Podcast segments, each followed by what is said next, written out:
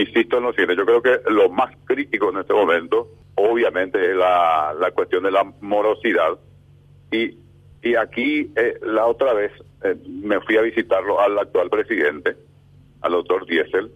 y le, me le pregunté, le dije, eh, presidente, dígame, ¿ustedes tienen una estadística eh, sobre la morosidad judicial? ¿Saben cuál, qué porcentaje de los expedientes,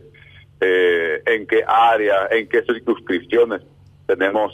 eh, mm, eh, mayor problema con la con la morosidad y, y no y no saben, no tienen. Entonces yo creo que inmediatamente hay que trabajar en eso, tener una estadística de qué porcentaje de expedi- de expedientes están en mora y pero que sea una estadística cualitativa, no solamente saber cuánto, sino que las causas, los por qué, y a partir de ahí plantear una solución. Me parece que eso es clave y un reclamo generalizado de la ciudadanía. Yo creo que para eso, eh, vuelvo a lo, a lo que dije, me parece que para eso va a ser fundamental que eh, eh, la- el Poder Judicial, y específicamente la Corte,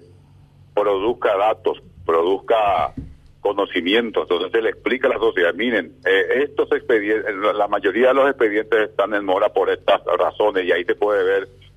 pues uno puede ir determinando las causas, puede ser que, no sé, chicanería de los defensores, eh, se puede plante- ver eh, ineficiencia en el funcionamiento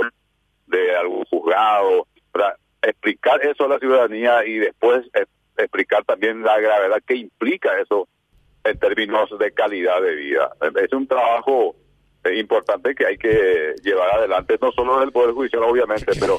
eh, el Poder Judicial debe producir eh, datos, debe producir conocimiento, y en esa parte me parece que hay mucha debilidad. Y por eso la ciudadanía dice, eh, al final naturaliza la morosidad, naturaliza una serie de cosas porque no saben cómo abordar la situación, porque nadie le explica en términos sencillos en qué consiste el problema y cuáles son las causas y qué se puede hacer para solucionar.